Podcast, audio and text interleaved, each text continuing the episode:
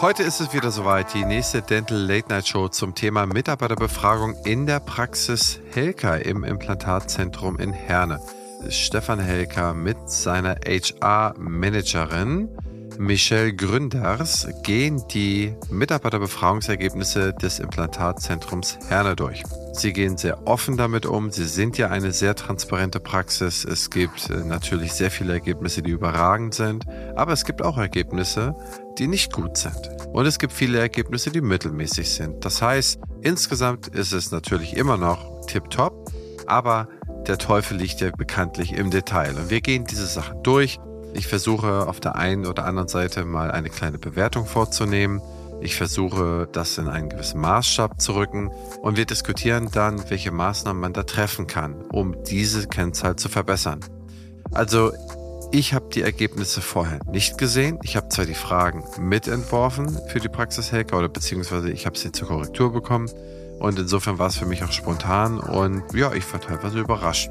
War interessant. Also insofern, ich hoffe, es ist für alle eine spannende Folge. Es ist eine Stunde geworden.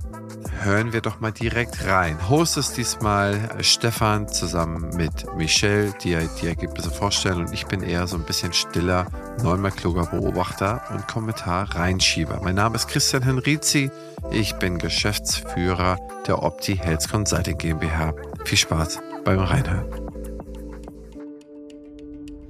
Also, wir sind heute zum ersten Mal nicht zu zweit, außerhalb unserer Special-Episoden. Also, wir waren ja schon in New York, da waren wir auch schon nicht zu zweit, aber beim klassischen Dental Late Talk ist zum ersten Mal mit dabei die liebe Michelle. Die Michelle ist im Implantatzentrum Herne seit vier Jahren und von der Stuhlassistenz an den Empfang zur Teamleitung zur Personalchefin. Ja. Bei uns im Implantatzentrum ja. Herne und wird auch bei uns im Klinikprojekt die Personalleitung weiterhin innehaben. Er hat sich in den letzten Jahren sehr stark als Führungspersönlichkeit entwickelt, bin ich sehr stolz drauf. Mhm. Ja, mittlerweile kennst du unser Personal besser als ich und vor allem auch, wie man mit dem Personal umgeht oder mit unseren ja. äh, lieben, lieben Mädels und Jungs. Und ja, wir sprechen ja heute mal darüber, wie wichtig es ist, Feedback zu erhalten ja. als Arbeitgeber. Richtig. Und was man daraus lernen kann und was wir daraus gelernt haben. Und wir teilen in der heutigen Episode auch unsere Ergebnisse. Zumindest ein Teil unserer Mitarbeiterbefragungsergebnisse, vor allem den Teil, der nicht standardisiert erhoben wurde, sondern wo wir eigene Fragen gestellt haben. Mhm, genau. Richtig? Ja. Wenn das interessant ist, können wir natürlich auch nochmal irgendwann eine Folge machen, wo man die standardisierten Ergebnisse mal teilt. Also das Tool Top Medis ist ja eigentlich als standardisiertes Tool gestartet. Genau. Und ja. Äh, ist ja ähm, etwas, was Christian mit Opti entwickelt hat, um eben standardisierte Befragungen in Praxen zu ermöglichen. Aber jedes Unternehmen ist ja ein Stück anders. Und wir sprechen heute mal so ein bisschen über die individuellen Fragen, die man Mitarbeitern stellen kann und den Wert daraus, den man daraus ziehen kann, auch wenn er vielleicht nicht standardisiert ist, sondern eher so qualitativ ist. Ja. Und ja, dazu haben wir ein paar Thesen vorbereitet und vor allem unsere gesamten Ergebnisse. Ich bin mal gespannt, was ihr auch so dazu sagt, auch vielleicht in den Kommentaren unter den Lives, vielleicht auch bei LinkedIn, ob ihr sagt, die Fragen sind total sinnlos oder sind total sinnvoll ja. oder auch Ergänzungen. Mit der Mitarbeiterbefragung haben wir, glaube ich, ein ganz spannendes Thema und ich glaube, man kann das gar nicht hoch genug aufhängen. Das ist so eine sozusagen Waterfall KPI in der Zahnarztpraxis. Das ist die, die ganz oben runterfällt und am Ende des Tages unten rechts kommen dann die Ergebnisse raus. Das ist sozusagen das Topline. Investment, was man da hat für eine gewisse Exzellenz. Und die meisten gehen da nicht sonderlich transparent mit um. Ihr geht da sehr transparent mit um. Und da bin ich ja schon mal gespannt. Ich kenne eure Ergebnisse selber noch nicht. Ich habe sie noch nie gesehen, eure Ergebnisse. Ich kenne zwar eure Fragen. Das ist ja das Spannende. Die sind ja auch nicht durchgängig top super, sondern ich glaube, bei einigen Ergebnissen, bei einigen Praxen, sagen viele vielleicht nicht hundertprozentig die Wahrheit, weil sie doch denken, es wird irgendwie rausgefunden. Also ich glaube auch, dass wir darüber mhm. sprechen müssen, über das ja. Thema Anonymität. Aber bei uns ist es, glaube ich, wirklich so, dass die Leute sich wirklich trauen, auch die Meinung zu sagen, selbst wenn es vielleicht auch nicht anonymisiert ist. Ja, auch außerhalb von einer Umfrage, ne? Also ja. würde ich jetzt sagen, also in der Umfrage auch, aber auch uns gegenüber in Real Life und nicht ja. in eine Umfrage geschrieben, machen die das auch. Also damit fängt es genau. ja auch an, dass da irgendwie so eine eine Umgebung geschaffen wird, wo man sich halt einfach traut, was zu sagen und nicht denkt, boah, dann kriege ich einen auf den Deckel, wenn ich hier irgendwie Ideen mit einbringe oder sage, wenn irgendwas ja. nicht so gut läuft. Und dazu muss man eigentlich als Arbeitgeber zunächst mal glaubhaft vermitteln, dass man wirklich etwas lernen möchte und dass man wirklich ja. etwas verändern möchte, wenn denn etwas extrem brennt und wenn es auch im, im, Bereich des Möglichen liegt. Ne? Also man muss natürlich, es ist immer so ein bisschen, es gibt so zwei, drei Interessengruppen. Also das eine sind meistens immer die Kunden, dann haben wir einmal die Mitarbeiter und dann hat man vielleicht den Inhaber oder die Stakeholder im Sinne von, weiß nicht, von Aktionären oder wie auch immer im Unternehmen. Ich finde, man muss natürlich gucken, dass man alle Interessen so gut unter einen Hut bringt, wie es halt irgendwie geht. Und dann hat man ein gutes Unternehmen. Ne? Wenn man eine Interesse zu sehr in den Vordergrund stellt, also wenn man nur die Kunden sieht, dann ist der Inhaber unglücklich und die Mitarbeiter gegebenenfalls. Wenn man nur den Inhaber sieht, dann weiß man, was passiert. Dann ist es ein komplett profitorientiertes Unternehmen, ja, was Mitarbeiter ausbeutet und Kunden ausbeutet. Und wenn es nur mitarbeiterorientiert ist, dann bleibt vielleicht nicht genug über für die Stakeholder, dass es sich lohnt, das Unternehmen weiter zu betreiben. Und dann bleiben vielleicht auch die Kunden auf der Strecke, weil man sagt, ja, sollen die Mitarbeiter halt nur eine Ein-Tage-Woche machen, so ungefähr.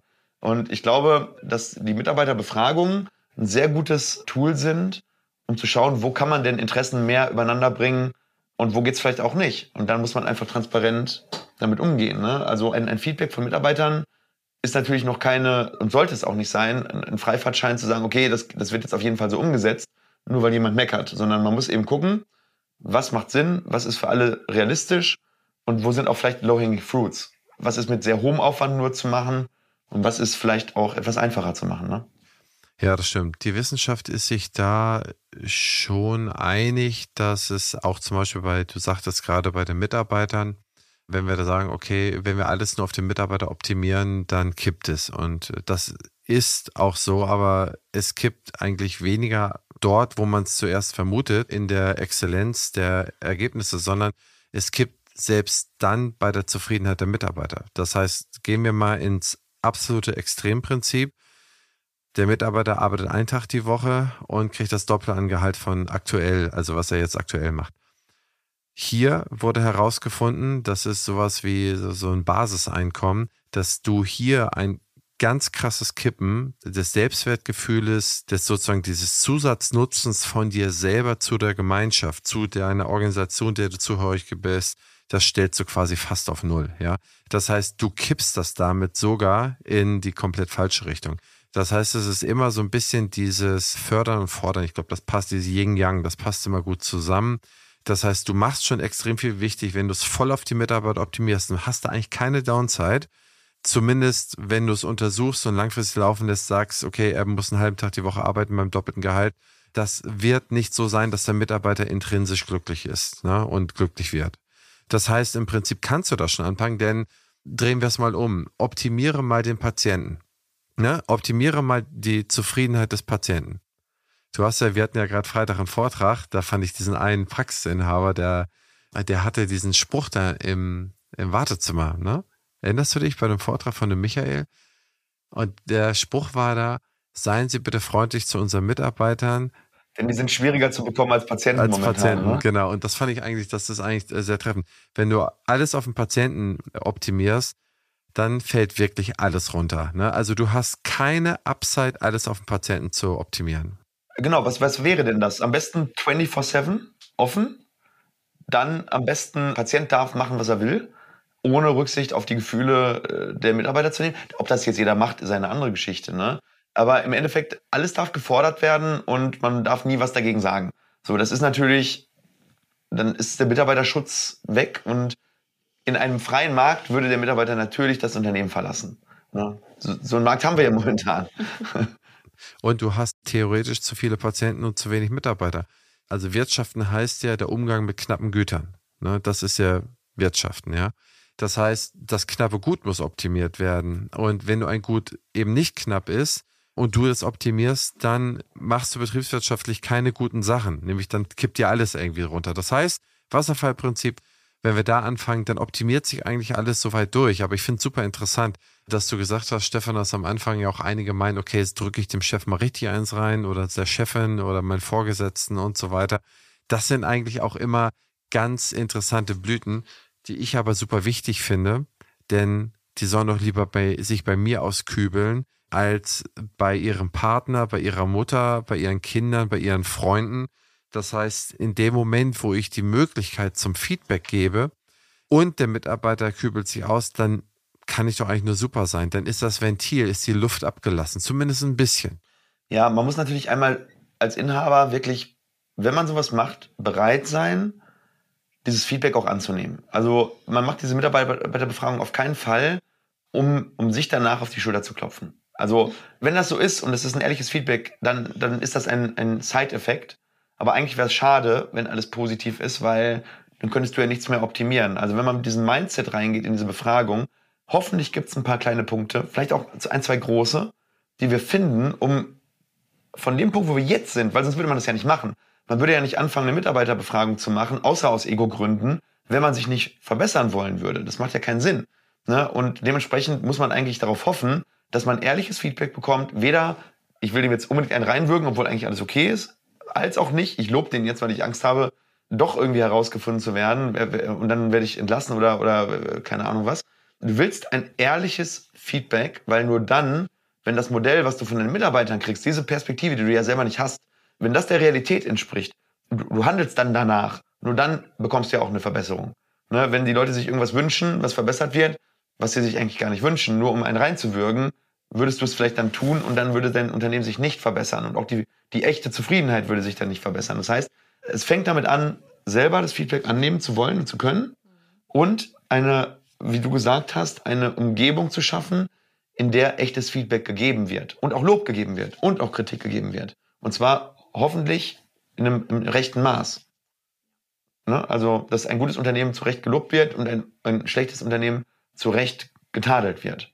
Ja, und ich glaube, dass die Angst des Mitarbeiters, etwas Positives zu sagen, kausal darin resultieren könnte, dass es keine Verbesserung oder keine Lohnerhöhung oder keine XYZ-Incentives geben kann, das muss man auch nehmen. Ne? Also das ist ja ein menschlicher Trieb. Wenn ich sage, okay, ich bin eigentlich ganz zufrieden, aber mache ich mal einen Tucken, gehe ich doch mal darunter. Einen Tucken bleibe ich unter der Wasseroberfläche und gebe immer so einen Tucken an.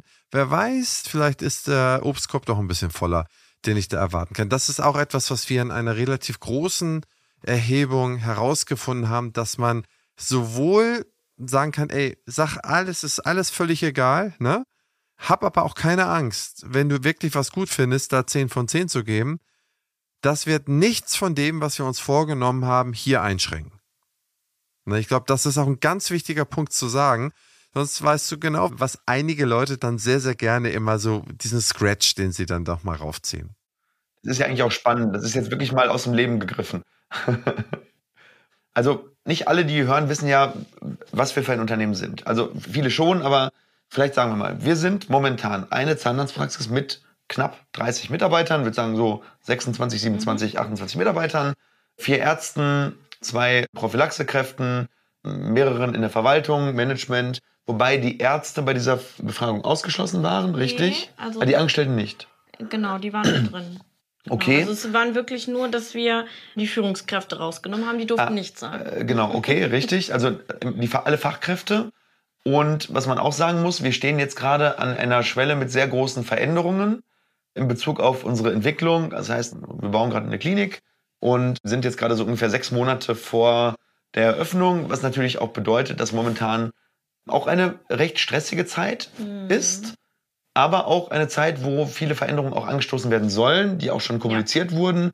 Und dementsprechend ist diese Befragung auch ein Stück weit, also es ist ja die individuelle Befragung. Es ist nicht die standardisierte Top-Medis-Befragung, sondern die sozusagen 2.0-Variante, und wir teilen jetzt so unsere Außerhalb-Fragen und vieles von dem haben wir natürlich auch auf diese Klinik gemünzt, um Feedback zu bekommen, was wir denn tun können, um das, was wir da bauen, besser zu machen. Also das vielleicht als Frame außen drumherum, weil nicht jeder weiß ja, was sind das denn für Fragen. Das ist ja komisch, das passt ja gar nicht auf eine normale Zahnarztpraxis. Ne? Also damit können wir, glaube ich, reinstarten. Ja. Wo wir gerade von der Zukunft sprechen, die BFS ist eines der führenden Health-Tech-Unternehmen auf dem deutschen Gesundheitsmarkt. Was ich besonders spannend finde, ist ihr Digital Health Dialogue. Hier werden die Gesundheitsthemen der Zukunft aufgelistet und gemeinsam diskutiert. Auch ich bin dabei und stelle meinen Gästen daraus Fragen, wie zum Beispiel, wie wird die Digitalisierung dein Arbeiten verändern oder wie ticken die Patienten und Patientinnen von morgen. Mach mit und trage deinen Teil dazu bei, die Digitalisierung patientenfreundlich und praxisnah zu gestalten, damit die Medizin von morgen zum Vorteil für alle wird. Zu finden ist diese unter meinebfs.de-dhd. Ich wiederhole, meinebfs.de-dhd. Bevor wir weitermachen, möchte ich euch Kurs Crocodile vorstellen, eine E-Learning-Plattform für Behandler und das ganze Praxisteam. Crocodile bietet über 200 Kurse, die euch dabei helfen, euer Wissen zu erweitern und eure Praxis voranzubringen. Mit dem Gutscheincode PF23 könnt ihr einen vollen Testmonat kostenlos nutzen. Und was noch besser ist, das Team-Abo ermöglicht es euch, bis zu 20 Mitarbeiter in eurer Praxis am Lernen teilhaben zu lassen. Nutzt die Gelegenheit und testet das Angebot auf crocodile-health.com. Ein passendes Ergänzungsformat zum Praxisflüsterer ist Küste und Kiez mit meiner Co-Host Dr. Anne Heitz. Wir beantworten Fragen in 15 bis 20 Minuten und immer und stets Dienstag früh in eurem Podcast-Player. Ihr Charme, mein Gepolter. Ich glaube, das ist unterhaltsam. Hört doch einfach mal rein. Ja, also super, dass du das nochmal so einführst. Die Mitarbeiterbefragung für eine Zahnarztpraxis per se da haben wir schon mal eine Sendung zugemacht, hat ja eigentlich immer zwei Attribute, die sie haben muss. Sie muss anonym sein und sie muss digital sein. Digital warum? Weil wenn es nicht mehr digital ist, ist es nicht mehr anonym. Ne? Dann wird geguckt, okay, wer hat die Schrift und wer hat dies und jenes und du kannst es halt einfach auch besser filtern, besser zusammenfassen, äh, besser die Ergebnisse über die Jahre vergleichen. Die Frageerstellung und die, die Fragenreihenfolge spielen da eine riesengroße Rolle. Jetzt seid ihr fortgeschritten und habt sehr, sehr viel auf euch selber gemünzt. Das heißt, ihr habt nicht den Standardkatalog genommen, sondern nur einiges aus dem Standardkatalog und dann habt ihr nochmal individuelle Fragen gestellt. Das hat einige Vorteile. Es ist besser auf euch gemünzt. Es hat einige Nachteile. Ihr entzieht euch sozusagen dem generellen Bench. Doch, wir haben die komplette normale Befragung auch gemacht. gemacht. Ja, okay, aber ich meine mit den Zusatzfragen. Ne? Also wir haben die standardisierte gemacht und die Zusatz haben wir abgekoppelt komplett. Ja. Wir haben sowohl die standardisierten Ergebnisse, die haben wir jetzt aber heute nicht mit dabei. Und heute gucken wir uns die individualisierten Ergebnisse an. Okay. Auf jeden Fall die Sachen, die ich hier sehe, die könnt ihr nicht mit anderen benchen, weil die halt nur bei euch sind. Ja. Genau, richtig, richtig. Und kann ich dann nicht einfach eine Umfrage machen und so weiter? Es ist eigentlich sehr, sehr schwierig, die Fragen richtig zu stellen, denn manchmal ist Ja als Antwort das Schlimmste, was du geben kannst. Belästigt dich der Chef? Ist er dir schon mal zu nahe gekommen? Ne? Ist er touchy oder gab es bei der Weihnachtsfeier Vorfälle? Das sind alles Sachen, wo du kein Ja haben willst und die du auch nicht so stellst. Stattdessen willst du da ein Nein haben. Oder wenn du sagst, wie bewertest du die Praxisentwicklung der letzten Jahre? Bewertest du sie positiv? Ja, nein. Ne, da ist Ja wieder gut. Dann kannst du aber auch so Sachen machen wie, es ist okay, es ist mittelmäßig, es ist besser, es ist schlechter. Das heißt, du gibst ein Punktesystem. Und je nachdem, wie du die Frage stellst, passt das eine nicht zum anderen. Das ist wie so ein unterschiedlicher Code.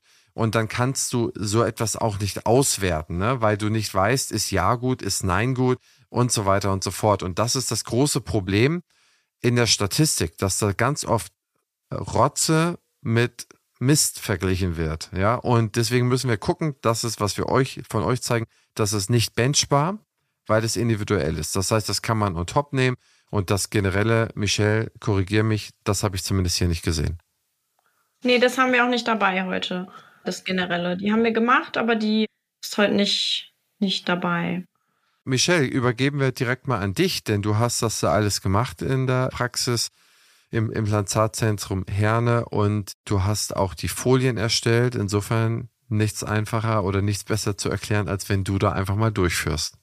Also Ziel war es, dass wir unsere Leitwerte, die wir, boah, wann haben wir die zuletzt aktualisiert? Eigentlich auf dem letzten Jahresmeeting, würde ich sagen. Ja, also im Januar haben wir die aktualisiert. Und ähm, es war jetzt im Hinblick auf den Klinikbau wirklich nochmal interessant, okay, stehen da wirklich alle hinter? Weil auch im Januar sind ein paar rausgeflogen, ein paar sind reingekommen. Und ja, wichtig ist halt, dass jeder da einfach hintersteht und sich damit identifiziert, sonst kann man es auch gleich lassen. Und deswegen haben wir die wirklich ganz stumpf einmal abgefragt, wie sehr jeder Einzelne sich einfach mit den Leitwerten identifiziert. Und damit zum Beispiel mit dem Leitwert, wir geben immer 100 Prozent. Da sehe ich fast alles auf grün. Das ist für uns dann ein sehr guter Indikator für unsere Leistungsorientierung, weil wir sind ja. eigentlich ja schon ein Unternehmen, wo wir sagen, wir, wir stehen auch auf High Performance. Das ist, glaube ich, wenn man uns so ein bisschen online folgt, dann kommt das auch, glaube ich, raus. Und das merkt man einfach, dass das auch intern in der Befragung dann, dass die Leute das so sehen. Ja. Ne, das war für, genau. für uns sehr, sehr wichtiger Kenntnis. Dann, wir sind alles außergewöhnlich, eigentlich auch eine relativ hohe Übereinstimmung, bis auf eigentlich einer. Ja, genau. Wir müssen ja nicht durch jeden durchgehen, nee. ne? aber ja durch die, die interessant sind. Genau, also jetzt hatten wir zum Beispiel dieses ähm, 4 ist ganz interessant, der hat eine deutlich niedrigere Übereinstimmung, nämlich wir sind erst zufrieden, wenn der Patient zufrieden ist. Und da merkt man so ein kleines bisschen, dass in den letzten ein, zwei Jahren einfach bei uns auch die Frequenz hochgegangen ist und auch der Anspruch der Patienten. Mhm. Und äh, dadurch, dass man natürlich viele Leute von international auch bekommt, teilweise sehr hohe Anforderungen äh, der Patienten an das Ergebnis und teilweise, was man auch merkt, vielleicht auch irrationale Anforderungen. Mhm. Und das, das schlägt auf das Praxisteam ein Stück ja. weit durch. Das merkt man einfach. Man hat ja gesehen, irgendwie der erste Leitwort, wir geben immer 100 Prozent, die geben immer 100 Prozent und es ist immer noch nicht genug. Und das schlägt sich halt einfach auf die Zufriedenheit wieder aus, ne? Also, das fuchst die halt auch, wenn jemand einfach nicht, man tut alles und man gibt alles und der Patient ist halt immer noch nicht zufrieden. Ja. Also war für mich nicht überraschend, das Ergebnis mhm. übrigens. Und das würde für uns jetzt bedeuten, als Konsequenz, dass wir diesen Leitwert beim nächsten Jahresmeeting zur Diskussion stellen und vielleicht durch einen anderen Leitwert ersetzen. Der vielleicht auch irgendwas mit Patientenzufriedenheit zu tun hat, aber vielleicht anders geframed wird. Wann habt ihr diesen Leitwert aufgesetzt? Wie lange ist das her?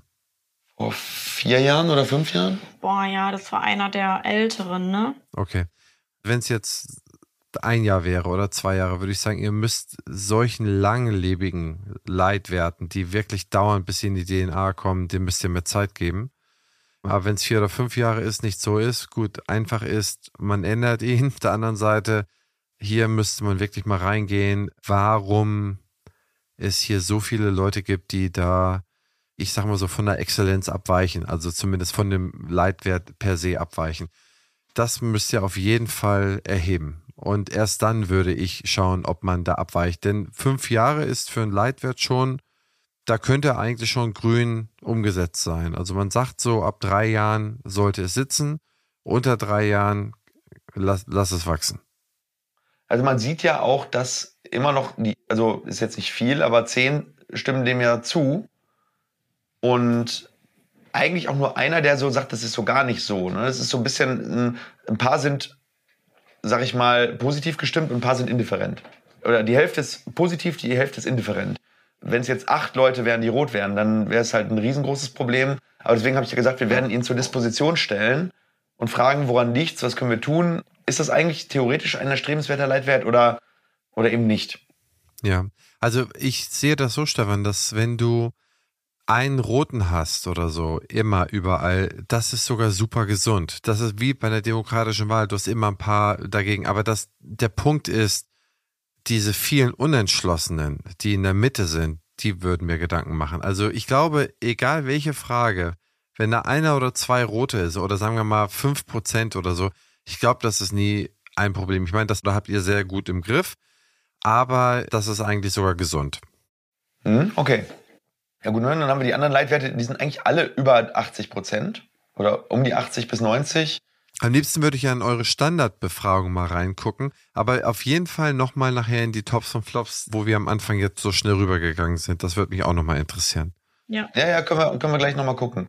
Hier ist auch noch Leitwert 8, ne? Wie sehr identifizierst du dich mit dem Leitwert? Wir sind kompetent und sympathisch. Das ist so einer unserer Leitwerte, dass wir nicht nur kompetent sind, sondern wir wollen dabei auch nett und sympathisch rüberkommen. Ja, authentisch, ne? Und das ist wirklich schon ziemlich cool. Das ist gut. Das sieht ja alles echt super aus. Ja, wie sehr identifizierst du dich mit dem Leitwert Kommunikation ist der Schlüssel zum Erfolg? Auch eine hohe, hohe Identifikation. Also, das, das waren jetzt so die Leitwerte.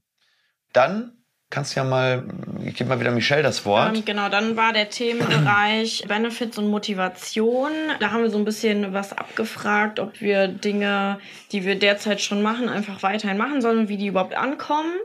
Da ist zum Beispiel die erste Frage, ich finde gemeinsame Events gut.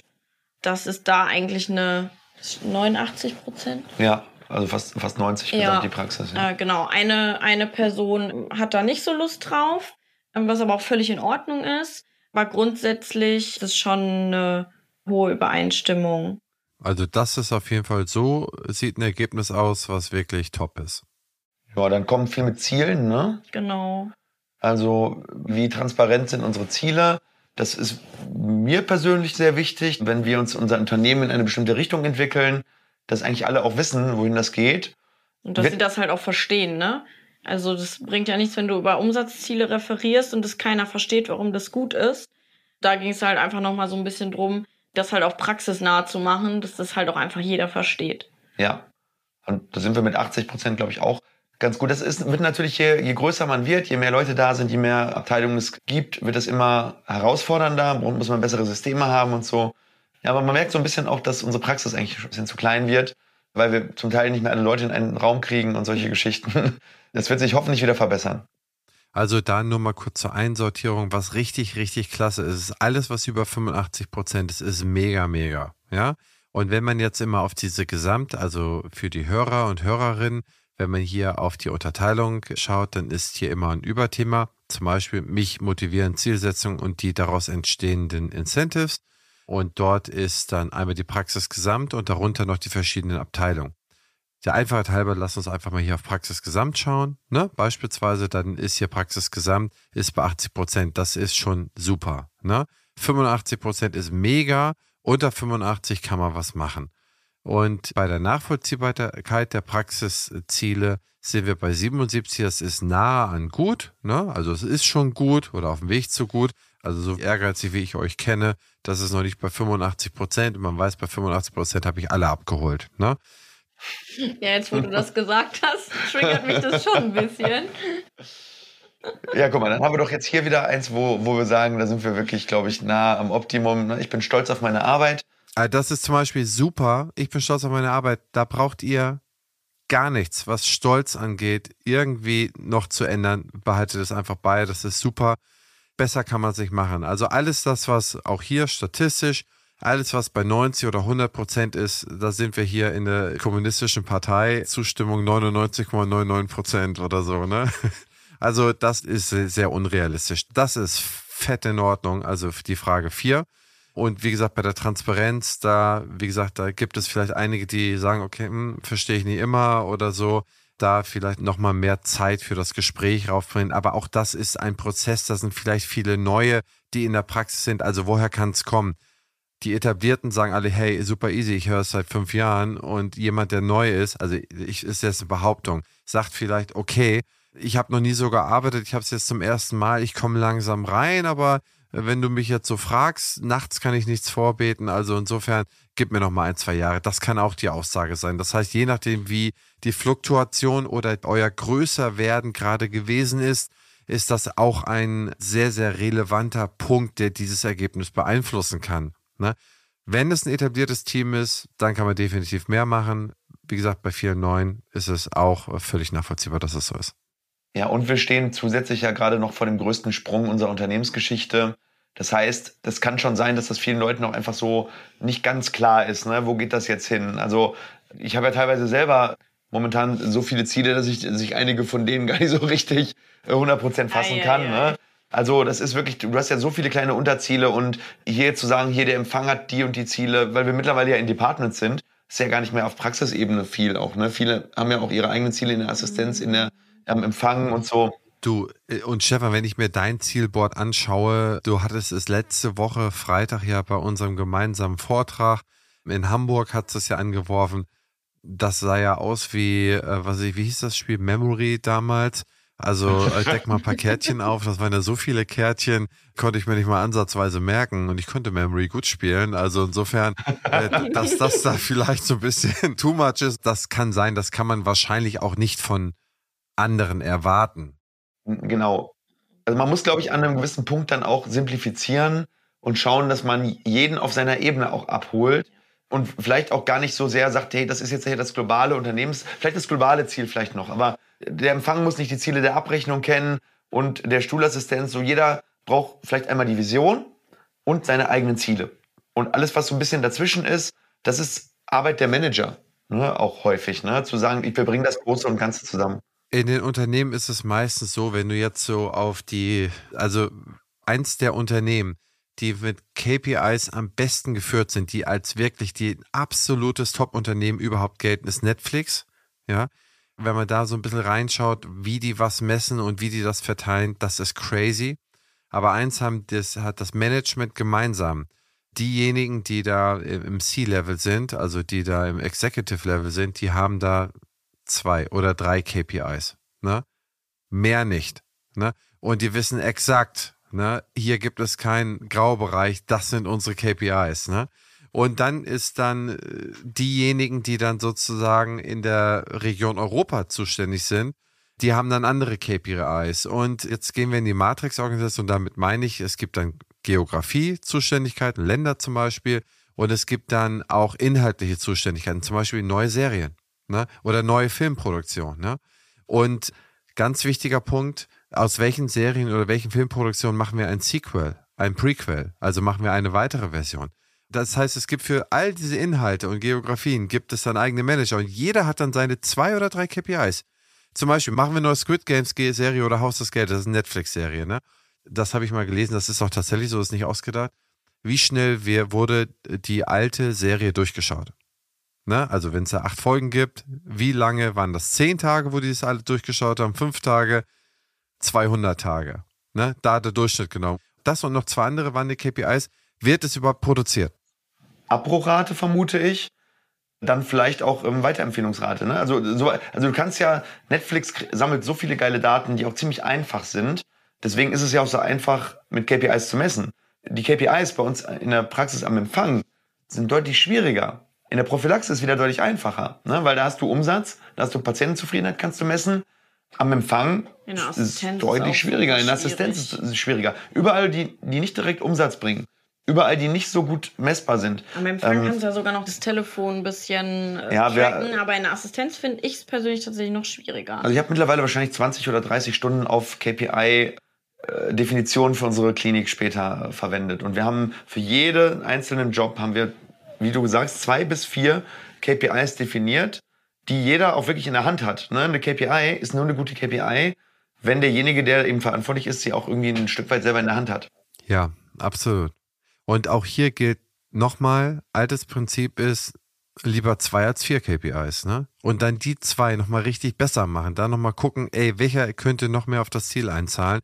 Also für dich als Manager ist das man denkt immer, der Manager macht nichts, ne? aber der muss dann das über die Jahre immer weiter optimieren, dass es dann nachher einfacher wird und transparenter. Und dann hast du hier auch, dass die Leute sagen, okay, ja, super, das ist ja transparent. Also wie gesagt, was soll daran nicht transparent sein, ist dann die Gegenfrage. Ne, nee, super, lass uns da doch dann mal weitergehen. Wir haben dann hier jetzt, was motiviert dich persönlich besonders? Da haben wir jetzt natürlich viele freie Antworten. Ich glaube, das ist sprengt ein bisschen den Rahmen für hier. Ja. Gehen wir mal lieber durch die standardisierten. Ne, jetzt kommen die konkreten Benefits. Ne? Genau. Jetzt kannst du ja dafür auch nochmal was erzählen. Auch im Hinblick auf den äh, Klinikbau wollen wir natürlich nochmal eine Schippe drauflegen, was Mitarbeiter-Benefits als Bindungstool angeht, draufschlagen. Da haben wir auch wirklich ja so ein paar Standardsachen oder Standard-Benefits, wie man sie kennt, wie den Obstkorb und das Shoprad, abgefragt. Aber auch so Sachen wie, okay, das geplante Fitnessstudio, wie sehr kommt es überhaupt an? Ja, und dann gehen wir einfach mal rein, oder? Genau, also wir haben zum Beispiel das Jobrad und das Jobticket. Da sieht man, dass es bei uns relativ wenig Zustimmung findet. Ne? Also ja. Jobrad ungefähr gut, gut 50 Prozent, beim ÖPNV gar nicht mal so hoch. Ich denke, das hat viel damit zu tun, dass wir wirklich dann in Herne recht, recht zentral sind und fast jeder irgendwie bei uns ein Auto hat. Ja. Das Fitnessstudio hingegen mit 84 Prozent anscheinend der richtige Weg gewesen. Wäre jetzt auch ein bisschen spät gewesen, das zu canceln, aber trotzdem möchte man ja schauen, wie viel steckt man da jetzt rein. Und wir haben uns jetzt entschieden, da ziemlich viel reinzustecken. Die Mitarbeiterumfrage war dabei natürlich sehr hilfreich. Dann natürlich die Physiotherapie, die bei uns ins Gebäude einzieht. Wie sehr sollen wir da unterstützen? Und das war wirklich einer der Burner. Ne? Ja. 90 Prozent. Ja. Die sagen, Physiotherapie und Gesundheitskurse als Benefit sind super interessant. Betriebliche Altersvorsorge, aber ich glaube, das war ab, abzusehen, dass viele das wollen. Das Ja. sind wir sogar bei 97 Prozent.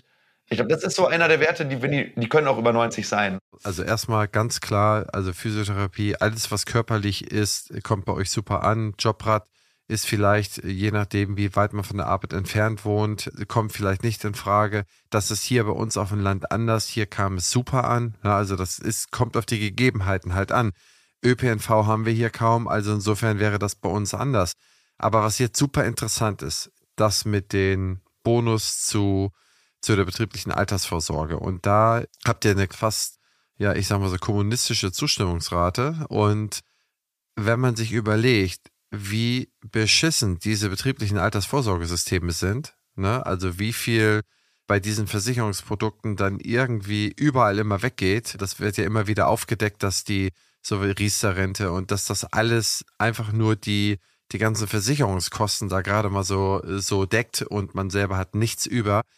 Seht ihr mal, was hier rauskommt, wenn man 20 Jahre den Leuten aus allen Rohren dasselbe erzählt, dann kommt sowas davor. Wenn es hier eine richtige Transparenz gäbe, was es eigentlich bringen würde, ne? also volkswirtschaftlich betrachtet, nicht auf Praxisherne betrachtet, dann wäre hier eine Zustimmung von 1% oder 2%.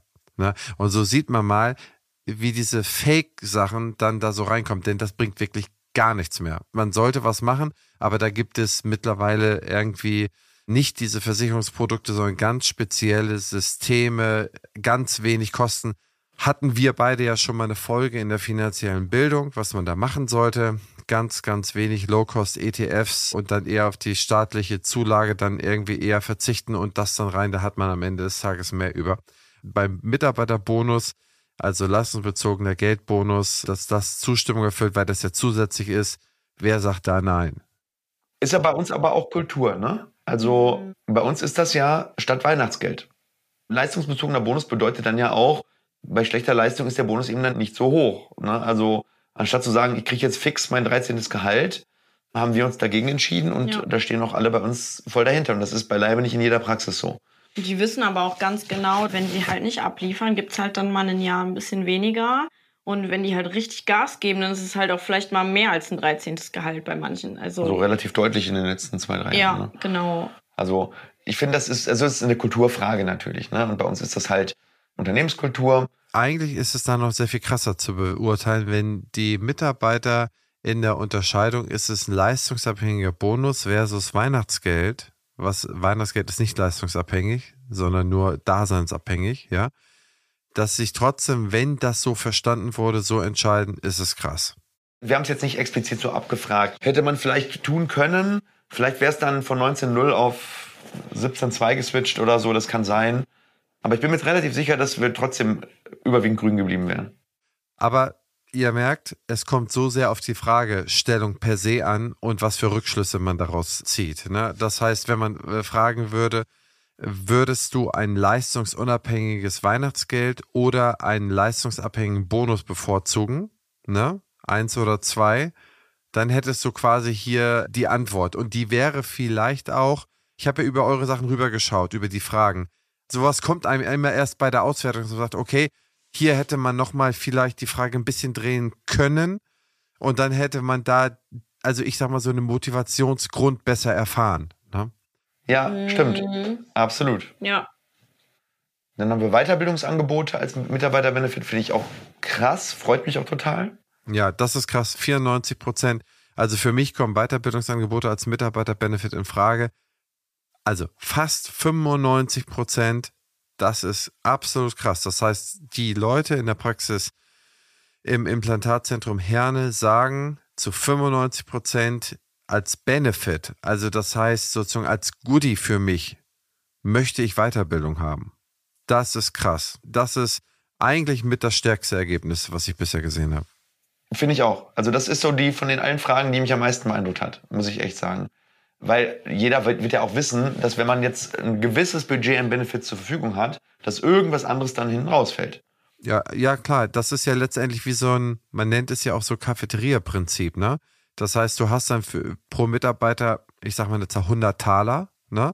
Und für diesen 100 Talern kann man dann verschiedene Sachen pro Mitarbeiter machen, ja? Und irgendwann sind die 100 Taler, egal für was du sie investierst, sind sie dann irgendwo weg. Genau. Aber jeder würde eine gewisse Anzahl an Talern in die Weiterbildung stecken, was cool ist. Ja, Essensangebot, auch spannend, auch gut, ne? wollen relativ viele. Gibt es übrigens einen richtig geilen Food-Automaten, hier heißt der Fuji. Fuji. Dreimal die Woche wird das frisch bestückt. Die KI lernt, was, was gemocht wird, kann aber auch Vorschläge machen, wenn man die auf gesund stellt oder auf, äh, weiß ich nicht, Snacks oder was weiß ich. Dadurch wird sie dann immer wieder antrainiert und du kannst dann eben als Arbeitgeber sozusagen alles, was über 3,80 Euro hinausgeht, steuerfrei dazugeben. Und so kriegen die Mitarbeiter dann die Möglichkeit, immer frisches Essen sich die ganze Zeit ziehen zu können und auch Getränke.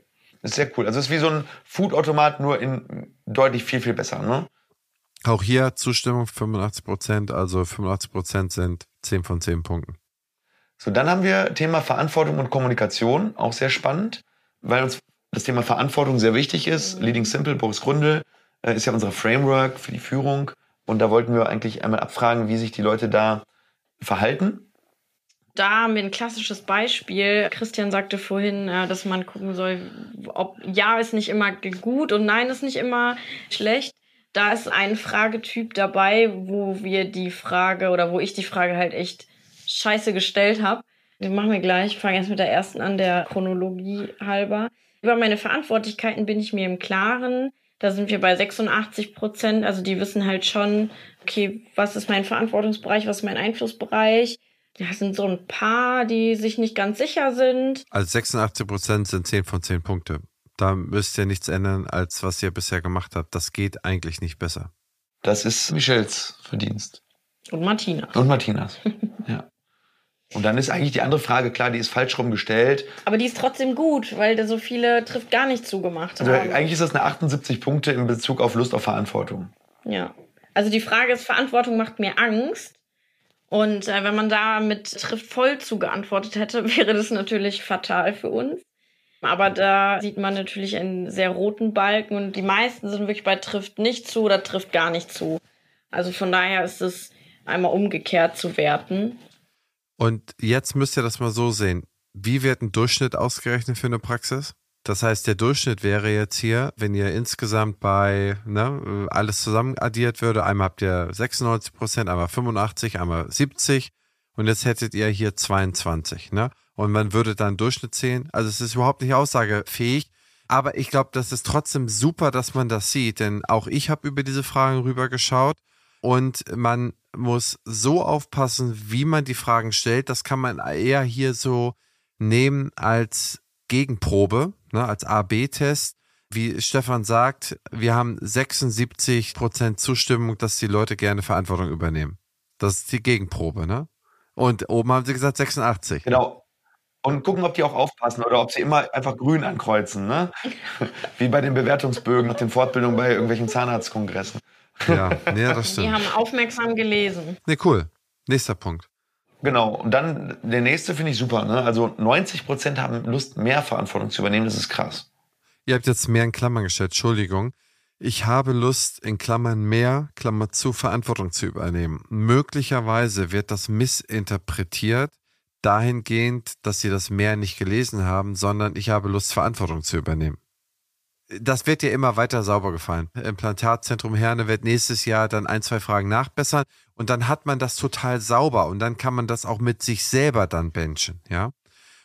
Also wie gesagt, bei Fragen stellen, du kannst alles falsch machen, was du falsch machen kannst und nachher schließt du falsche Rückschlüsse aus irgendwelchen Sachen, die überhaupt nicht da sind. Das habe ich immer wieder gesehen. Der nächste Punkt ist, es herrscht Klarheit darüber, wer Ansprechpartner für bestimmte Themen, Verantwortlichkeiten ist da äh, habt ihr insgesamt eine Zustimmung von 75 Prozent. Da würde man gemäß der Faustformel sagen, naja, nicht ganz. Da habt ihr vielleicht eine 6 oder 7 von 10, wenn man so will. Genau, und das ist auch vollkommen gerechtfertigt, weil wir momentan so im Umbruch sind und sich so viele Verantwortungsbereiche auch gerade neu auftun. Ja, oder ein ähm, Stück weit auch überschneiden, ne? dass wir ja. selber erstmal klar werden müssen, okay, wer macht jetzt was und wo sind die Schnittmengen? Ja, absolut. Wo teilt man die? Also mit dem Ergebnis kann ich persönlich sehr gut leben, weil ich weiß, dass sich das, sobald wir Strukturen nachgezogen haben, auch in die Klinik, dass sich das dann wieder deutlich verbessern wird. Das ist so ein klassischer Wachstumsschub da. Beim nächsten auch, ne? Bei Herausforderungen kann ich mich auf meine Kollegen verlassen. Ist eigentlich ziemlich gut. Und auf die Führungskräfte ist eigentlich auch ziemlich gut. Ne? Aber im Wachstum hast du ein erhöhtes Stresslevel. Und da gehen solche Werte immer leicht runter. Hab ich, also, das sind so ein bisschen auch Stressindikatoren. Ne? Also eigentlich ist diese Amplitude, also diesen Kanal in, in Zahnarztsprache, in dem man sich aufhält, ist eigentlich 85 Prozent ist 10 von 10, 60 Prozent sind 0 von 10. So kann man das eigentlich sagen. So, das ist so ein bisschen der Maßstab, ne? Und wenn man sagt dann 75, da sind wir wirklich bei 6 oder 7, da kann man sagen, okay, man ist dann unter Druck, das ist dann schnell und dann kann der Kollege mal eben nicht den Tupfer halten, weil der auch voll ist und der nächste ist auch voll und der nächste ist auch voll. Aber es ist so geil, dass man sieht, okay, hier an dieser Stelle habe ich noch irgendwie, da muss auch keine Frage verändert werden, das ist super so. Wenn man nächstes Jahr mit dem Kliniksumzug nur das Ergebnis halten kann bei der ganzen Hektik, kann man ja eigentlich drei Kreuze machen. Ja, das gilt ja auch, man muss das ja auch immer im Verhältnis zu den Umstand äh, stellen. Ja, das heißt, überleg mal, wenn es jetzt eine Praxis ist, die im Ahrtal wäre und ihr hättet noch ganz andere Themen mit Überschwemmung und dies und das und jenes.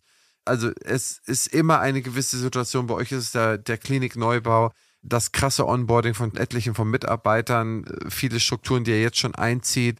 Und ich glaube, dass das muss man auch mal einfach mal so feststellen, dass es da auch aktuell nicht für 85 reichen kann, weil ihr zu wenig Ruhe drin habt. Ne? Wie viel äh, Mitarbeiter, nicht Mitarbeitergespräche, sondern Recruiting-Gespräche jetzt in den letzten sieben Tagen? In den letzten sieben Tagen zwölf. Ja, ja so und, und das geht jetzt in der Frequenz halt weiter. Ja. Ne?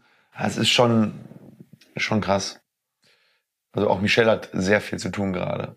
Und dann haben wir bei den nächsten Fragen Entwicklung, Kommunikation, also bis Entwicklung, also die nächsten paar Verantwortungsfragen sind wir so bei 75, aber das hatten wir festgestellt, das ist auch so ein bisschen der fehlenden Ruhe da und dem Umbruch geschuldet. So, dann kommt Thema Führung, ist sehr spannend, glaube ich. Ich bin mit dem Personalmanagement zufrieden und fühle mich gut betreut. Das ist eigentlich Michelles KPI. Und ich bin mit dem Praxismanagement zufrieden, und fühle mich gut betreut, das ist äh, Martinas KPI. Ja, ist auch so, sag ich mal, ne, in diesem 7 von 10. Ne, man merkt einfach, einmal äh, sind auch noch einige neue Leute da. Im Anbetracht der Umstände ist das schon vollkommen in Ordnung. Ja, also man muss es ja äh, auf der einen Seite nicht schlechter, aber auch nicht besser reden. Der Punkt ist, neue Leute, ihr habt viel äh, drin, das sind dann 4, 5 Prozentpunkte. Und dann nochmal, dass ihr im Umbruch seid aufgrund der neuen Klinik, das dürfte das gleiche auch nochmal sein. Es ist nur fein, man hält es so fest und man weiß, woran man da arbeiten kann. Und ich finde es super gut als Startergebnis. Ihr habt das ja vor so noch nicht gemacht, dass man da landet. Es hätte auch bei 60 Prozent sein können, dass man sagt, okay, man ist komplett auf dem falschen Dampfer. Und ich finde, das ist einfach ein, ein Punkt. Nächstes Jahr wird es vielleicht ein bisschen schwächer sein. Ne? Da könnt ihr aber auch nichts für, weil viel zu viele neue da sind. Da wird es vielleicht eher mal auf 70 Prozent gehen aber dann im Jahr 2025 sollte es dann auf dem jetzigen Werte sich wieder einpendeln. Und das wären auch faire Ziele, Stefan, ne? Das wären faire Ziele. Na, wenn du jetzt sagst, nächstes Jahr sind wir bei 80 Prozent bei einem Umbruch, dann muss man sagen, okay, wenn man jetzt bei 75 ist und nächstes Jahr mit dem Umbruch und dann nochmal, was ich 50 Mitarbeiter mehr, ja, das wird nichts. Das kann nichts werden. Ja, absolut. Also wenn wir das irgendwie halten können, sind wir, glaube ich, alle sehr, sehr glücklich. Also, halten wir. Also ja, also wenn ihr es halten würdet, also dann komme ich vorbei und dann lade ich euch beide zum Essen ein. Dann wäre, äh, dann fände ich das mega, wenn ihr das halten könntet. Ja dann. Challenge accepted. Das, äh, das motiviert die Michelle auf jeden Fall. das ist, also wie gesagt, da kann man sagen, alles 75 und das kann ich auch alles gut verstehen und ohne euch schmeicheln zu wollen, aber ich weiß, was bei euch los ist. Wir unterhalten uns sehr, sehr intensiv immer. Mit vielen neuen Mitarbeitern wird das aber erstmal so ein bisschen in die Knie gehen. Okay, dann haben wir hier, ich bekomme regelmäßig Feedback zu meiner Arbeit. Ist ein Ja-Nein-Ding. Finde ich auch ganz spannend. Ja. Also so. Das ist ein Punkt, da müssen wir auf jeden Fall anknüpfen. Also durch alle Ebenen, ne? Also dass nicht nur ich das Feedback in den Quartalsgesprächen gebe, sondern dass zwischendurch auch einfach mal die Ärzte, wenn sie über den Flur laufen, sagen, ey, weiß ich nicht, Mandy, das war gerade richtig geil. Also einfach auch mal dieses spontane, Feedback zur Arbeit oder auch direkt zu sagen, wenn irgendwas nicht gut gelaufen ist ja. und das nicht immer erst anstauen zu lassen. Also dieser Wert ist, ich bekomme regelmäßig Feedback zu meiner Arbeit bei 63 Prozent. Wenn man sagt, viele neue Mitarbeiter und viel Umbruch, das sind dann jeweils 5 Prozent, dann sind wir eigentlich bei 75. Da sieht man, okay, hier ist definitiv was zu tun. Na, also auch jetzt schon zu tun. Da denke ich mal, sind alle Vorgesetzten dann gefragt, vielleicht mal herauszukitzeln, was für eine Art von Feedback ist es. Oft wurde ja zitiert, Lob muss es nicht sein, es muss Aufmerksamkeit sein, ja.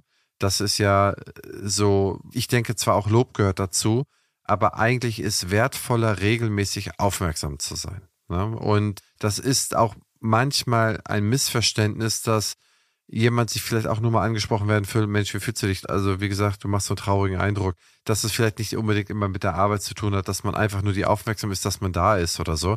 Ja, auch das Thema über Privates, ne? Ganz, ganz wichtig. Das kann auch ein Punkt sein. Deswegen versucht das mal herauszukitzeln, was es ist. Vielleicht ist es nicht nur die Arbeit, sondern auch, dass man vielleicht in der ganzen Prozesseffizienz und Genialität, man ist auch fröhlich in den Videos und man hat immer ein volles Programm, dass man da vielleicht an der Stelle diesen Punkt nochmal beachten könnte. Wobei, das kannst du eigentlich immer aus dem Nähkästchen ein bisschen plaudern, ja. wie das bei den Mitarbeitergesprächen so ist. In meinen Mitarbeitergesprächen wird viel geweint tatsächlich, weil ich halt wirklich wissen will, warum es jemandem einfach nicht gut geht gerade. Also ist mir dann auch egal, ob es wegen der Arbeit ist oder privat. Also da versuche ich halt schon ein Stück weit Rücksicht zu nehmen. Und ich hatte jetzt erst letzte Woche viele Mitarbeitergespräche für Q3 und da war wirklich das gesagt für Michelle, du fragst im Moment gar nicht mehr so oft, wie es uns geht frag doch lieber mal wieder öfter. Das war für mich so, okay, ja, mache ich. Also das ist halt wirklich, die merken das, wenn es dann mal wieder von der Frequenz her weniger wird. Ja, absolut. Also wie gesagt, das alte Thema Aufmerksamkeit schlägt Lob. Also das ist ja persönliche Aufmerksamkeit, die du dann zeigst und die dann auch dann sozusagen abgerufen werden möchte, die dann auch wieder dann verlangt wird. Jetzt überleg mal, wie die Führungsspannen in den Zahnarztpraxen sind. Ne? Du hast in den Praxen, wo 50 Mitarbeiter sind, hast du vielleicht eine, die fürs Personal, wenn überhaupt, meistens ist das noch die Managerin, die Personal mitmacht. Und dann kannst du dir überlegen, ne, wie viel Aufmerksamkeit kann denn pro Mitarbeiter überhaupt verteilt werden. Ist bei uns auch die nächste Stelle, die wir im Management besetzen, wird, wieder, wird wahrscheinlich wieder eine HR-Stelle sein. Ja, aber es geht ja auch darum, einfach diese Menschlichkeit beizubehalten, den Leuten das einfach anzusehen, dass es denen nicht gut geht.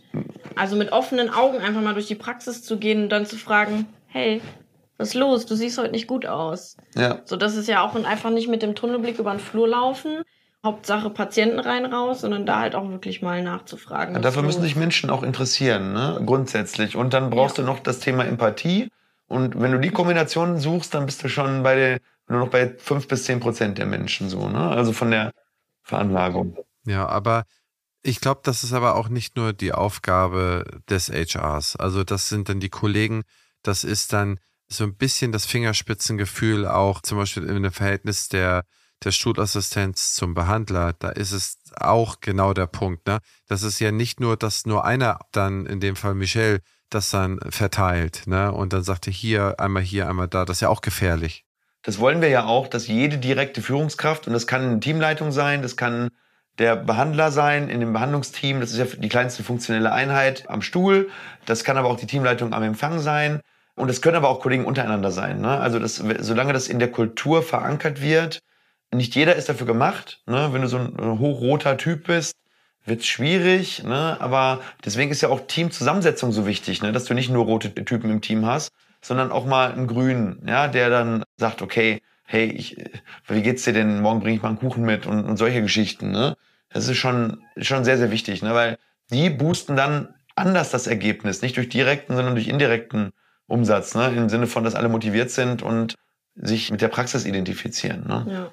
Und auch so ein Stück weit Rücksichtnahme einfach darauf, dass es gerade, also dass jemand halt einfach einen schlechten Tag hat. Ich meine, den hat jeder mal und dass da untereinander auch einfach Rücksicht genommen wird. Ja. Okay, da haben wir, glaube ich, noch unseren letzten. Zukunftsorientierung und Verbesserung ist der letzte Punkt. Das ging uns darum, dass wir einfach abfragen wollten, also wie innovativ sehen Sie sich oder, oder die Praxis und wie sehr freuen Sie sich vor allem auch auf den Change. Ne? Und das war eigentlich ganz interessant. Ne? Ich freue mich auf das Klinikprojekt. Das war einer, der es nicht so gut findet und 18, die es halt sehr gut finden. Das hat uns sehr gefreut. Also es waren jetzt wieder wirklich qualitative Fragen, weil wir haben wirklich, wir wollten echtes Feedback kriegen. Ne? Darauf freue ich mich am meisten, damit wir wissen, okay, was können wir denn verstärken? Dann von dem, was wir nicht oft machen, sollten wir öfter tun. Also auch nochmal eine Verstärkungsfrage. Ganz interessant. Das sind halt auch so Klinikprojekte und so. Das sind halt so auch einmalige Fragen, die ihr wahrscheinlich nächstes Jahr, wenn die Klinik steht, ne, wird man die so in der Form wahrscheinlich nicht mehr haben. Aber das sind dann doch vier, fünf und sechs auf jeden Fall. Ja, also was ich jetzt konkret meinte, ist, freut ihr euch das Klinikprojekt, wenn es da ist. Ne? Also das wird ja dann rauskommen und dafür wird dann drin sein, wir haben jetzt, was weiß ich, 20 Behandlungszimmer geöffnet. Was für Vorstellungen oder was für Ideen habt ihr für die nächsten fünf oder so? Also dann sind es wieder andere Sachen, die dann dazukommen. Damit kann man das ja eigentlich immer ganz gut garnieren zum Schluss, dass man da nochmal so ein bisschen versucht, die Sachen rauszukitzeln, die mit ein bisschen Überlegen jeder dann nochmal ein bisschen Freitext dazu tun kann. Also was wird geschätzt im Unternehmen und was würde, was wird gehasst im Unternehmen, das nochmal sozusagen in eine Frage zu packen um zu finden, gibt es da was, was sieben, acht Mal beantwortet wird, wo man weiß, okay, krass, das müssen wir wirklich abstellen, weil es die Leute wirklich annervt oder so. Ich finde die Frage übrigens gut. Geh mal auf die Frage 6. Die finde ich übrigens richtig gut. Welche eine Sache würdest du bei uns sofort abschaffen? Also man zwingt dann da die Leute, nicht irgendwie einen Korb zu nehmen und alles reinzuschmeißen, was einem irgendwie nicht passt, sondern man zwingt sie eine Vorauswahl auf das zu treffen, was sie am meisten belastet ja, was sie am meisten ungut finden, wo sie das doofste Gefühl dabei haben.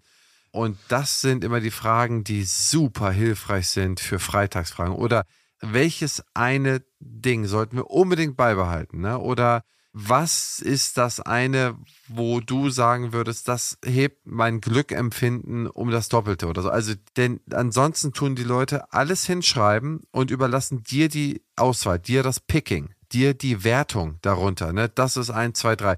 Und je nachdem, wie gesagt, was für ein Typ du bist oder wie du aufgestanden bist oder wie du es gerade liest, sagst du, ach so, das ist das ja, das macht doch gar keinen Sinn. Oder das ja, oder nee, das meinen sie bestimmt so. Das heißt, super relevanter Punkt für irgendeinen Mitarbeiter. Und da sollte man mal drei Minuten auf jeden Punkt nachdenken, was man da machen kann. Ja. Und dann sind wir, glaube ich, durch. Dann sind wir durch. Ne? Und da haben wir eine, oh Gott, oder wieder eine Stunde. Aber ich glaube, das war mal super interessant, das bei euch durchzugehen. Für mich war es total spontan. Ich kannte zwar die Fragen, ne, ihr habt mir die mal rübergeschickt, gesagt, okay, findest du da noch was? Ich hatte auch ein paar Sachen gefunden, aber man sieht das ja jetzt im Live. Man stolpert nicht über alles, wo man dann in einem eigenen Fragenkatalog drüber stolpern kann. Und ihr habt da mit mindestens zwei Leuten drüber geguckt und ich habe nochmal rüber geguckt. Also drei Leute, die das auch regelmäßig machen, die HR-Erfahrung haben. Also insofern ist das schon immer lustig, was da rauskommt. Aber ich glaube, das sind eigentlich Ergebnisse, die super hilfreich sind, um die Praxis weiterzuentwickeln. Schaut mal, ihr habt konkrete Sachen, wo wir sagen können, okay, nächstes Jahr, wenn wir dieses Ergebnis wiederhalten, ist super und dann im übernächsten Jahr machen wir das und was fehlt hier, was fehlt dort. So optimiert man sozusagen sein Team und das ist ne, so anpackbar und so konkret und das hilft so viel mehr, als wenn man sagt, okay, ich glaube, alle Mitarbeiter wollen einfach über die Kelle drei Prozent mehr Gehalt oder wollen Weihnachtsgeld oder das hier, ich mache mal dies, ich mache nochmal das, ich reduziere die Arbeitszeit auf so und so viel. Das sind meistens so Schnellschüsse aus der Euphorie heraus, die nicht unbedingt validiert hilfreich sind für die Situation, die ihr bei euch vorfindet. Genau, also man muss natürlich, um so eine Befragung zu erarbeiten, braucht man eigentlich auch schon Ziele, einen Plan. Und man will ja mit den Fragen erreichen, zu wissen, nimmt man die Mitarbeiter da richtig mit? Mhm. oder nicht? Oder gibt es da extrem krasse emotionale Differenzen oder, oder Gegenwind? Und dafür muss man aber schon eine gewisse Klarheit haben. Also ich glaube, äh, so eine Befragung macht wirklich nur Sinn, also außerhalb dieser Standardisierung, wenn man eigentlich schon auch ein ziemlich klares Ziel hat, wo man sich in den nächsten Jahren auch hinentwickeln will und wo man weiß, dass man die Mitarbeiter auf diesem Weg auch mitnehmen muss. Also eigentlich muss man die Mitarbeiter immer mitnehmen, aber gerade wenn es über das normale Maß hinausgeht, man hat ein bestimmtes Projekt oder eine bestimmte Vision oder man hat einen ganz bestimmten Anspruch, den man, den man vielleicht auch aufbauen möchte, dann macht es Sinn, diese Mitarbeiterbefragung im Hinblick auf dieses Ziel oder diese Vision oder diesen Anspruch halt aufzustellen und dann durchzuführen. Sonst hat man wieder sonst so einen Einheitsbrei. Aber das macht auch in dem Maß, wie wir es jetzt gemacht haben, macht es halt nicht für jede Praxis einfach Sinn. Ne? Also da ist wirklich diese standardisierte Benchmark, Standardumfrage, macht für den Anfang, glaube ich, erstmal mehr Sinn. Eigentlich macht das für fast alle Praxen sehr viel mehr Sinn, weil du nichts verkehrt machen kannst, ja. Und du kannst sie mit anderen da vergleichen. Ne? Und wenn man, ich glaube, ein bisschen drin ist, dass man da sagt, okay, ich nehme nochmal fünf Fragen mit hinzu, die ich jedes Jahr stelle, für mich, ja das glaube ich, das ist dann so ein bisschen Edge. Aber ich denke immer, erstmal anfangen, ne? Erstmal anfangen, ne? Und das ist immer das Beste, bevor man sich da ein abbricht und diesen das, fang an und machet, ja? Insofern, ihr Lieben, ist schon wieder in Richtung halb elf. Ich freue mich, dass das zu einer lebhaften Unterhaltung gekommen ist und ich hoffe, dass da einige der Zuhörerinnen gute Erkenntnisse mit haben, rausnehmen können. Und euch wünsche ich auch eine tolle Woche oder Inspiration. Ne? Zu sagen, okay, vielleicht sollte ich selber als Arbeitgeber mal transparenter werden und meinen Mitarbeitern halt mal ein Sprachrohr geben und dann mal gucken, was mein Konzept so wert ist in den Augen der anderen. Mhm. Ne? Und man kann daraus nur gewinnen, man kann daraus nur lernen. Der ermutigende Gedanke ist ja, je schlechter das Ergebnis ist, umso mehr Potenzial nach oben ist. Ja? Also man, man, steht, man steht ja eh gerade da, wo man steht. So, und wenn das schon das Optimum wäre, wäre es ja, wär's ja schade. Ne? Und Dementsprechend, also ich hoffe immer auf, auf ein nicht so schlechtes und ein nicht so gutes Ergebnis. Und dann ist man nicht so down, aber gleichzeitig hat man noch ein paar richtig geile Punkte, an denen man arbeiten kann. Also drei Dinge nochmal, die ich nochmal loswerden muss. Also da sagst du nicht was, das hatte ich gleich vergessen. Erstmal ist es super, dass ihr so transparent die Ergebnisse zeigt. Das macht eigentlich so gut wie keiner, weil es immer so ein bisschen, ne, und hier, da tritt man sich selber auf den Schlips, dann wirkt man vielleicht nicht so gut. Das ist irgendwie wie äh, Englisch LK eine 4 zu zeigen oder so, ne? Oder, oder eine 2 zu zeigen. Also das ist ja immer so, dass man sagt, okay, man zeigt irgendwie seine Schwäche, ja. Das finde ich erstmal super. Der zweite Punkt ist, dass man allein, dass man eine Befragung macht, ein, dadurch, dass man das Ventil bietet, dass es allein dadurch schon besser wird. Nur dadurch. Und man muss noch nicht mal da irgendetwas ändern. Und diesen Effekt, den kann man sich ganz einfach und billig zunutze machen. Es haben große deutsche Firmen sich zunutze machen lassen, auch amerikanische. Am Ende des Tages, ich empfehle es nicht, aber selbst dieses Billige würde gehen, um besser zu werden. Und dann zum Abschluss, in einem Jahr, das haben wir letztes Jahr erhoben mit 100 Praxen, um 30 Prozent zu steigern. Du warst auch bei dem Abschlussevent dabei, Stefan, hast du auch einen super Vortrag gehalten in einem Jahr, also in elf bis zwölf Monaten, 30 Prozentpunkte hochzukommen, wenn man vorher bei 55 Prozentpunkte oder bei 50 Prozentpunkte war, in Richtung 75 oder 78 zu kommen, das ist absolut machbar. Ne, das haben wir, wir haben ja Leute prämiert, du weißt es ja noch, wir haben ja da die Jahressieger gekürt. Das waren 30, 40, die das geschafft haben, um 20 bis 30 Prozentpunkte hochzukommen. Nur durch gezielte Fortbildung, gezielte Gespräche. Da musste gar nicht so viel mehr Geld eingesetzt werden ja, was heißt eingesetzt werden, das zeigt sich im spätestens zweiten Jahr in der Bottomline ganz unten auf dem Balance Sheet im, in Form von äh, Gewinn. Ja, also Fluktuation ist mit das teuerste, was du haben kannst. Das hast du mit einer niedrigen Mitarbeiterzufriedenheit und niedrige Leistungsbereitschaft ist, also wenn die Leute da bleiben, weil sie eben zu faul sind zum Kündigen, aber nicht motiviert sind, das ist auch das teuerste, wahrscheinlich das zweiteuerste, was du haben kannst, wahrscheinlich sogar das teuerste. Ne? Also dementsprechend ist das ein Selbstzweck, das zu machen und nicht einfach nur etwas, was man für andere tut. Man tut es für andere und für sich selbst. Weise Worte. Vielen Dank, Michelle, dass du heute bei uns Gast warst und Insights aus deiner HR-Arbeit geliefert hast. Es ist sehr lieb von dir zu so später Stunde und ich würde sagen, lass uns die Schotten dicht machen und das nächste Mal weitermachen. Alles klar. Na dann, ahoi Christian, wir sprechen uns. Bis denn. Vielen Dank an die Produktion, vielen Dank an Alex. Und wenn die Folge gefallen hat, freuen wir uns wirklich sehr über fünf Sterne bei Spotify und iTunes und einen kleinen Kommentar. Das hilft nämlich beim Algorithmus. Ich wiederhole es immer gern mal wieder. Ganz viele unserer neuen Hörer haben vorher noch nie etwas von Opti gehört, noch nie etwas von Christian Henrizi oder einen meiner Mitarbeiter, Mitarbeiterinnen oder Anne Heinz oder Stefan Helker. Die kriegen uns ausgespielt als äh, Angestellte einer Zahnarztpraxis oder Zahnärztin oder Zahnarzt einer Zahnarztpraxis, indem sie bei Spotify oder iTunes rumstöbern. Und wir werden dort aber nur angezeigt von den großen Plattformen, wenn sich auch der eine oder andere mal regt und sagt, ey, es hat mir Spaß gemacht, ich investiere jetzt mal 10 Sekunden, deinen netten Satz reinzuschreiben und das ist mein Applaus für den Künstler Insofern, bis zur nächsten Episode, bis zum nächsten Freitag. Ich wünsche ein tolles Wochenende.